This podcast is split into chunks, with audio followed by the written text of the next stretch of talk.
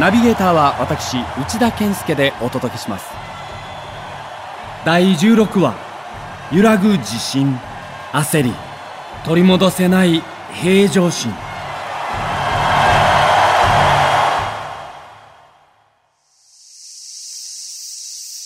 球団社長が日航機墜落事故の犠牲に？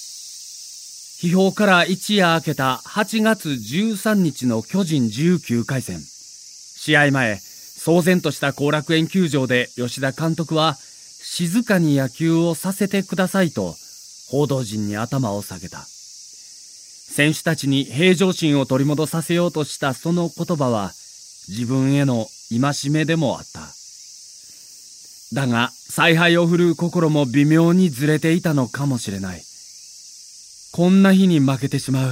自分たちの不甲斐なさ。バスに乗り込んだ吉田監督は熱いおしぼりで何度も顔を拭った。せや監督気を取り直していきましょう。まだ先は長いんやから。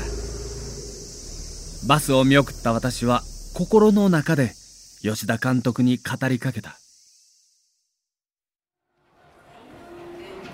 翌14日の20回戦は岡田掛布のホームランなどで8回表を終わって3対2と1点のリードを奪っていた。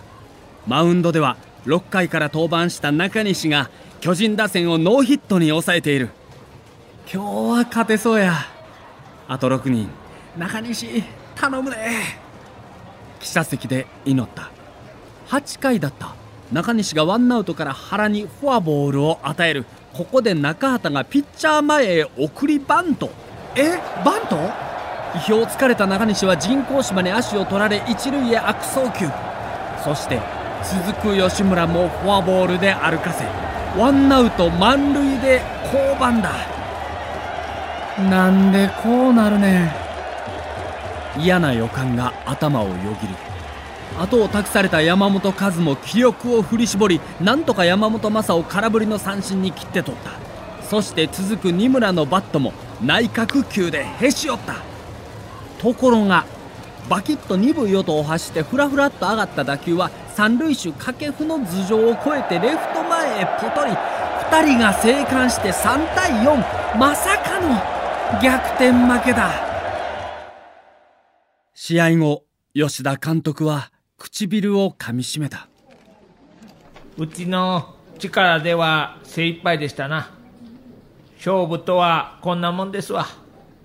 あかんのはこういう競り合いになった時の気持ちです。余裕がないのか。そのゲームにのめり込んでしまう。だからはっと今日疲れたプレーにやられてしまうんです。中畑のバントがそれでしたな。相手の嫌がることをやり相手に嫌なことをさせない。そういう野球をしていかんことには飽きません。今まで自分たちがやっていたことが音を立てて崩れていく。選手への熱い思いも通じない。賞として指導者として自分は本当にふさわしい人間だったのかと疑うほどこの時の吉田監督は追い詰められていた。もうこの試練は続いた。15日の3戦目も1回に巨人の先発江川から吉武掛布岡田がホームランを放ち3点を奪った。だがまたしても投手陣が踏ん張れない。先発のゲールが1回いきなり松本篠塚に連続フォアボールを与えクロマティにレフト前へタイムリー。そしてワンアウト後中畑にレフトスタンドへ13号スリーランを叩き込まれてあっという間の逆転劇。終わってみれば8対12の完敗だ。当たり前のことが当たり前にできない。それが大事なゲームに出るんはやっぱり力のない証拠ですな。私自身汗が出るほど反省しているんです。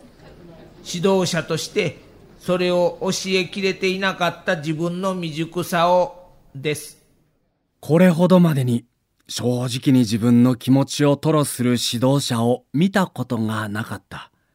この時の吉田監督は、意地もプライドもすべて脱ぎ捨てていた。失意の中での巨人戦3連敗。それでもまだ試練は終わらない。8月17日の広島戦、広島市民球場のセンターポールには半旗が掲げられた。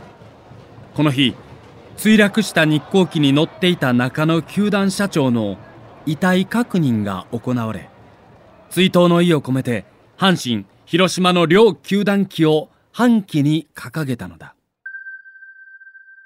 亡くなった社長のためにも、今日こそは勝つで。だが、その思いは強烈なプレッシャーとなって先発投手陣を襲う。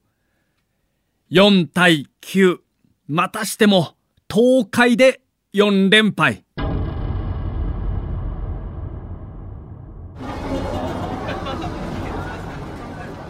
その夜のことだ。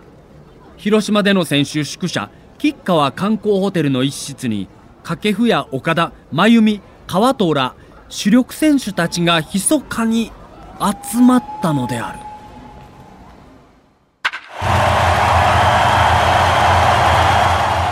お相手は笑福亭右近と私内田健介がお送りしました。